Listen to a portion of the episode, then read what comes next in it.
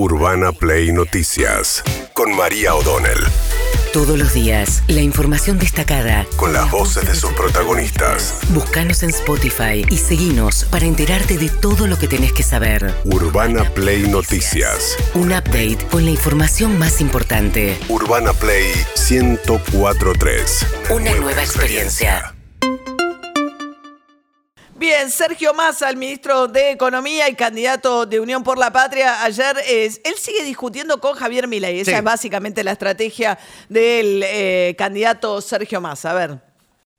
Yo no quiero en el Día del Estudiante, y se lo digo a las mamás, no quiero pibes que vayan al colegio armados, porque existe la libre venta de armas en la Argentina.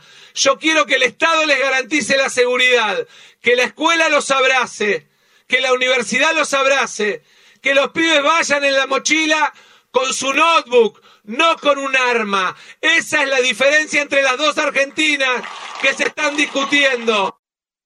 Hoy haría anuncios sobre, va a hacer anuncios para los autónomos. Eh, Sí. Sergio Massa, algunos beneficios para la categoría de trabajadores independientes, digamos que superan el monto de facturación eh, permitido a la categoría más alta, el monotributo, y que sí están pagando con relación a lo que quedaron los trabajadores en relación de dependencia, may- eh, una carga mayor de impuestos. ¿Qué más dijo Massa ayer? Es tiempo de defender la libertad de cada uno de ustedes. Pero la libertad no es que los manden a trabajar de esclavos sin derechos. La libertad no es que los tiren a manejar la bicicleta en un rapi. Es que tengan un trabajo con derecho a la jubilación, con derecho a las vacaciones pagas, con derecho a la indemnización por despido. Es tiempo de rebelarse contra aquellos que los quieren transformar simplemente en un número en la economía y decirle que ustedes son los protagonistas de la Argentina que viene. Bueno, eso era Massa. Después a la noche fue al programa de Luis Novarecio en La Nación Más. No, a la noche, ese- de día, el programa de Luis ese mismo día. Y Luis le preguntó por Patricia Burrich, sobre lo cual normalmente no habla porque prefiere eh, confrontar directamente con Milei. ¿Podés definirme a Patricia Bullrich, la candidata a ministra de Seguridad de Melconian? ¿Podés definirme a Javier Milei? El candidato que habla de dolarizar la economía argentina sin tener el acuerdo de los dueños de los dólares. ¿Sos el que evitó la re reelección del Sí. kirchnerismo o sos el que estás aliado con Cristina? Todo eso junto, porque ¿Y cómo se puede son eso? momentos políticos. Es como que vos me digas, eh, Patricia es la de Montoneros o la de la ultraderecha de ahora. Digamos, ¿Mal de muchos? En realidad, no, no es un problema de mal de muchos. En realidad, ¿vos sos el de América haciendo desayuno americano Sí. o sos el que ahora, digamos, ¿Sos el que dijo en desayuno y dice acá esta pregunta que te hago vos? no, no, no, en desayuno por ahí decías cosas distintas a las que decís ahora. Bueno, Desayuno era el programa que tenía con Pamela David Claro. en América. Te- Sí. Ahora está en La Nación Más. eh, Que Novarecio bailaba, en ese- era como un magazine de mañana, entonces estaba más descontracturado, ¿no? que ahora- sí, pero ahora, pero no sé, sí, no, no- no veo tanto cambio yo, no, no sé a qué, a qué quería apuntar eh, con esa eh, eh, Ah, a ver. Los respuesta, estilos, supongo. Massa, pero bueno. sí. La respuesta de Massa respecto de cada vez que se le pregunta esto tiene que ver con que no todo el mundo es igual con el paso del tiempo, por decirlo Ajá. de alguna manera. Eso Entonces, sí. Claro, se Bien. escuda en eso. Mientras tanto, Axel Kicillof, candidato a gobernador y candidato a gobernador, también metiéndose en la... Todos discuten con Javier Milei, fundamentalmente, ¿no? Cuando sumábamos los aportes, era más lo que habíamos aportado que lo que había en esas cuentas de capitalización. Fue una estafa, pero ¿saben qué? No me llama la atención, porque ese candidato que dice que no es de la casta, laburaba para Máxima FJP, laburó después para Aeropuertos Argentina 2000. ¿Cómo no va a querer privatizar si es hijo de las privatizaciones? Si vivió de las privatizadas, más casta no se consigue. Choreo, curro es eso, haberse llevado las jubilaciones de los trabajadores argentinos.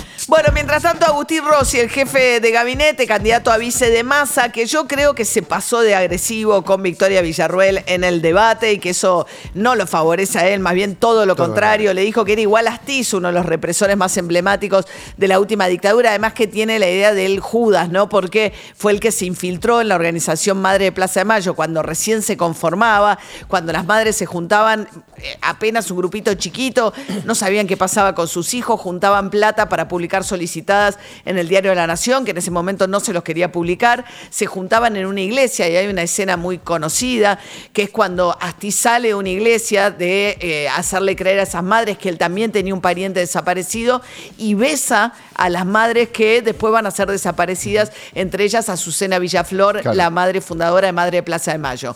A esa historia recurrió Rossi. Yo creo que hay que tener cuidado con los golpes bajos también en el medio del debate y le dijo a Victoria Villarruel, vos sos igual a Astiz. ¿Qué dijo después Rossi?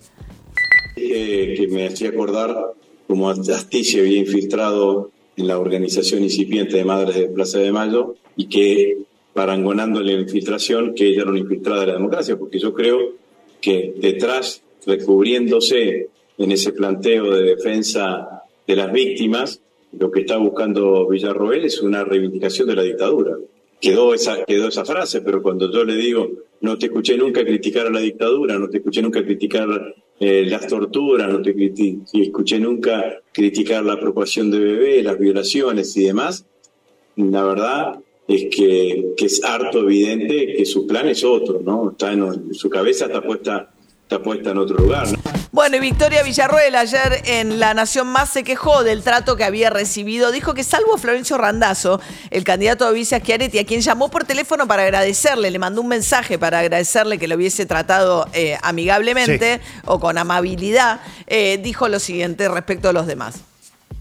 Fue un debate sumamente agresivo, eh, con muchos golpes bajos, con muy poco planteo de las ideas que nosotros queremos eh, aplicar cada una de las coaliciones políticas que participamos.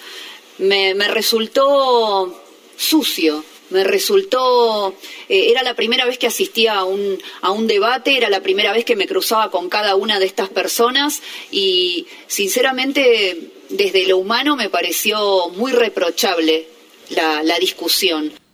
Bueno, mientras tanto, Alberto Fernández eh, encabezó un acto y habló acerca de una de las cosas.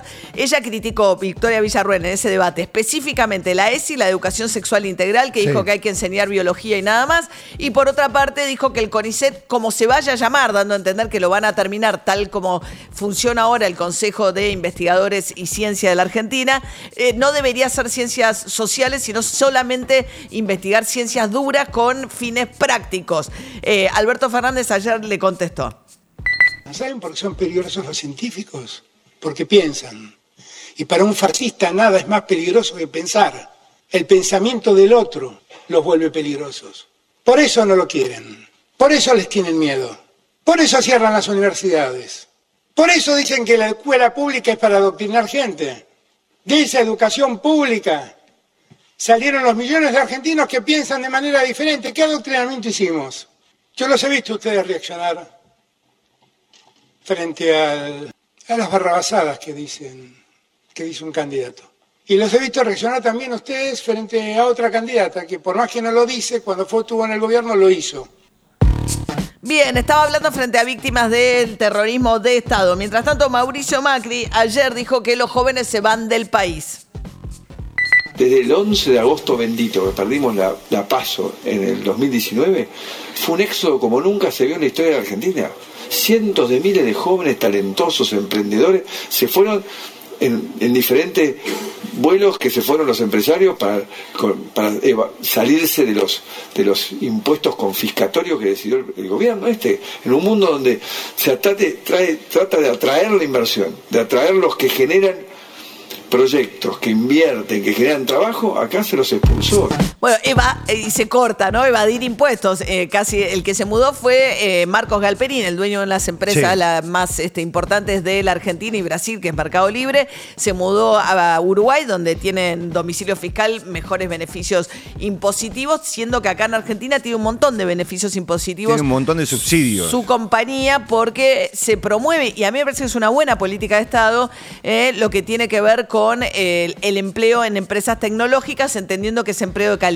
Después la discusión es hasta cierto punto, Claro. hasta cierta facturación, Digo, era la discusión hasta dónde hay que promover eso, pero fue, digamos, la ley, eh, esa ley fue una ley que generó realmente, porque además después genera dólares en términos de exportaciones de servicios también. no, sí, ¿no? totalmente. Lo que pasa es que Sí. si Mercado Libre lo sigue recibiendo, el Estado tiene una capacidad acotada para poder subsidiar. Si Mercado Libre, que ya es un gigante, ya es la empresa más cara de la Argentina, lo sigue, lo sigue recibiendo, hay uno que está en un garage, como les gusta Sí. decir, que no lo puede recibir. O sí, porque- si es del sector, sí, depende. Sí, pero digo, lo que pasa es que, por eso digo, Ah, es acotado. es sí. acotado. Es para el sector, lo que hacen es pagar menos cargas patronales las Claro. empresas del sector tecnológico, ¿no? Para esta ley. Mientras tanto, dijo esto sobre Patricia Burrich, Mauricio Macri.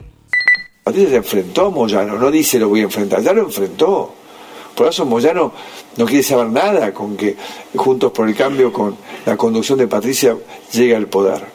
Ella se enfrentó a los narcotraficantes, no, no, no lo cuenta, lo hizo. Y los puso de patita fuera de la Argentina. Ella se enfrentó en el Ku Klux Klan directamente, que- con, con- inventando que el señor Maldonado ah, lo había desaparecido de la gendarmería. ¿El Ku Klux Klan por qué? No, la fuerza del mal, no sé, toda esa gente, cantidad de gente que se dedicó a la malicia de, de inventar, como espantoso, como... Bueno, ahí Alfredo Leuco se pierde, le dice que el Ku Klux Klan era el grupo eh, racista que mataba a negros en los Estados Unidos y los quemaba, ¿no? Reci- eh, con aquella capucha blanca, eh, característica del Ku Klux Klan. Eh, no sé si, los creo que habla de organismos de derechos humanos, que son los que criticaron a Patricia Burrich por el caso de Maldonado, hasta que se lo encontró finalmente que había mu- muerto ahogado después del operativo de gendarmería allí en el sur. Urbana Play Noticias.